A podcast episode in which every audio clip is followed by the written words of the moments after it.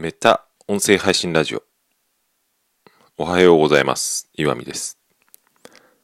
収録しているのは8月31日水曜日の朝です。えー、久しぶりの配信になっているんですが、皆様、お元気でしょうか？僕は、普通に、普通にというか、うん、相変わらずやってるんですけど、っぱり何度も言ってるように、音声配信的な、音声配信自分で配信するような、その、うん、生活リズムがちょっと、その、それてきて、テキスト主体になっているっていう、まあ、言い訳みたいなものですけど、うん。まあ、えー、あんまり喋らないとですね、音声配信のやり方を忘れてしまいそうなので、こうやってリハビリ的に撮ってみようと思って、えー、朝と収録しているところです。えー、そうですね。うん、まあ、近況みたいのは特に話すこともなくはないけど、あまり面白くないと思うので、一つテーマを決めて話してみたいと思います。うん、ちょっと前に読んだ本のことになるんですけど、とても興味深い本を読んだので、その内容をですね、えー皆さんに共有してみたいと思います。何の本かというとですね、うん他者の靴を履くアナーキックエンパシーのすすめっていう本でですね、書いたのはブレイディ・ミカコさんっていう、まあこれはこの方イギリス在住の、まあ、日本人の方なんですけど、えーっとですね、有名な本は、あの、僕は、えー、なんだっけな、イエローでホワイトで、ちょっとブルーだだったと思うんですけど、まあ、その本が結構売れましたよね。この名前知ってる方多いと思うんですけど、うん。まあ、それの、まあ、続編じゃないけど、あの、イエローでホワイトで、で、ちょっとブルーは、なんていうか、そのエッセイなんですよね。うん。子供を中心としたさ、ブレディ・ミカコさんは確かその中学生ぐらいの小学生だったかなちょっと忘れましたけどお子さんがいて、まあ、その子供の学校生活のことをですねメインに書いた、うん、エッセイみたいなものなんですけど、うん、その中でですね、ま、その本が結構話題になった時に日本でそのエンパシーっていう話にとても、えー注目が集まって、うん、このアナーキックエンパシーっていう本はそれを、えーさらに深掘った本っていうようなことになるみたいですね。最初の方にも書いてありました。それで、まあ、自分でいろいろ予約してもいいんですけど最初に分かりやすい、えー他人の予約を借りようということで Google Books のあのレビューというか概要をちょっと読み上げてみたいと思います。うん。文芸春秋2021年6月25日。304ページ。他者の靴を履くアナーキックエンパシーのすすめ。他者を学ぶこと考えること思うこと。すべては君の自由のため。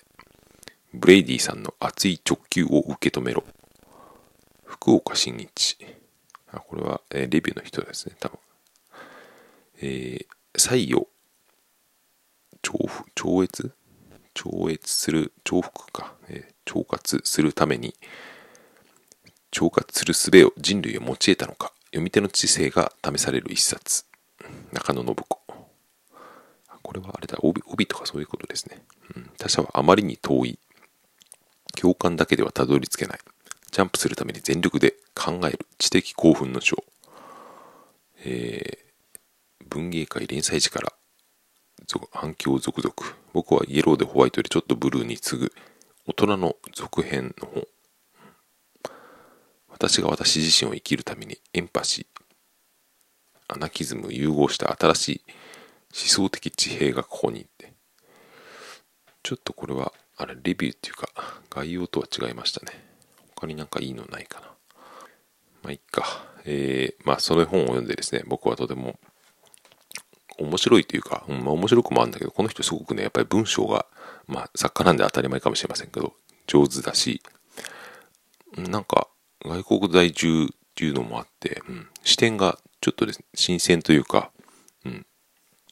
なるほどなっていうか、もっと言うと、なんて言うんでしょうね、うん。ちょっとなんかそそられるものがあるんですよね。どうそそられるかっていうのは難しいですけど、なんていうか、うん、この視点をなんていうか自分の中に取り入れるのは結構、なんか、有益なんじゃないかみたいなですね。うん。特にその子育て世帯に受けている本な気がしてですね。あ、今、6時のチャイチャイムというかアラームが鳴ってしまったんで、もう動き出さなきゃいけない時間なんですけど、えっ、と、じゃあ、駆け足で僕の感想みたいのを言ってみると、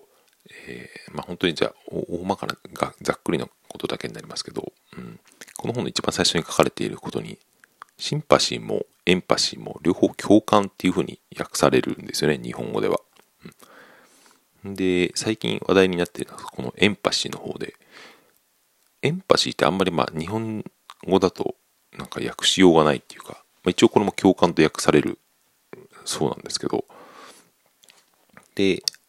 英語の辞書的に言うと、このシンパシーとエンパシーっていうのは結構明確な違いがあって、それがすごくわかりやすいなと思ったんですけど、何かというとですね、シンパシーっていうのは、相手と、弱い相手とか、かわいそうな人に抱く感情のことで、で、エンパシーっていうのは、その他者にですね、えー、他者のことを考える能力っていうか、好き、うん、アビリティって書いてあるそうなんですね、その英語の辞書では。これがまさにそうだなと僕は思いましてつまりそのシンパシーっていうのは、まあ、同じ共感と言われても感情の方でエンパシーっていうのは能力のことなんですよね。うん、でそう僕はよく共感力が弱い人間だなって特に結構思ってきたところがあるんですよね。結婚してからもそうだし、まあ、学生時代とかでもなんか人の気持ちが僕わかんないなって思ってて、今でもそれは変わらないんですけど、だからそれでたまに言われたのが、うん、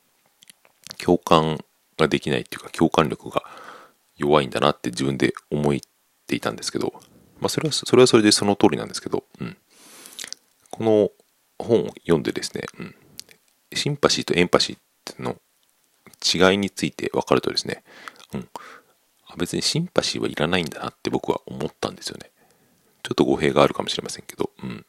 その感情が人を見てですね、とある一定の人を見て、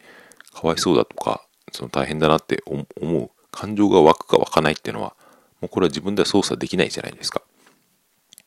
でも、エンパシーはですね、その、この本にもある通り、他者の靴を履いてみるっていう、これは他者になりきるっていうよりも、うん、他者の視点を意識して持ってみるっていうことなんですよね。だから僕の中で思いやりっていうことなんですけど、うん、それは別にですね、その、正徳的なものじゃないっていうか、技術としてできるものっていうですね、うん、イギリスとかでは学校でエンパシーの授業みたいなのがあるそうなんですけど、うん、これは、なんて言うんだろう、その多様性がある時代においてはですね、結構かなり重要な考え方なんじゃないかなっていうか、いろんなことに、うん、なんていうか、使えるというか、不可欠なものだと僕は思ったんですよね。うん、あまり時間がないので最後何回言ってみるとですね、音声配信とか、うん、これ今僕スタンド FM とか、ポッドキャストで配信してますけど、音声配信も結構エンパシー的なところがあるんじゃないかって思ってですね、これはどういうことかというと、割と僕、その、うん、まあ、同じような立場というかさ、年代的に同じような人とか考え方の合うような人の話を聞くことが多いですけど、でも別にその人のことに共感しているわけではないんですよね。うん。かといってその、あの、情報的にただ有益なものだけを聞いてるわけじゃなくて、うん。その好き嫌いみたいのがあったりとか、で、あと他にも何かあるあるような気がしたなって思っていたのが、まあ、それの一つにこのエンパシーっていうのがあるんじゃないかなっていう気がしたんですね。ちょっとうまく説明できないですけど、要するにその話し手の、うん、靴を履いてみるというか、話し手の視点に立って考えてみると、その自分のなんか考え方というか価値観が広がるような感覚があって、うん、それが割と、うん、僕は好きなんじゃないかなと。あと、まあ、うん、ビジネスにもエンパシーが必要だなとか、そういうこともいろいろ思ったんですけど、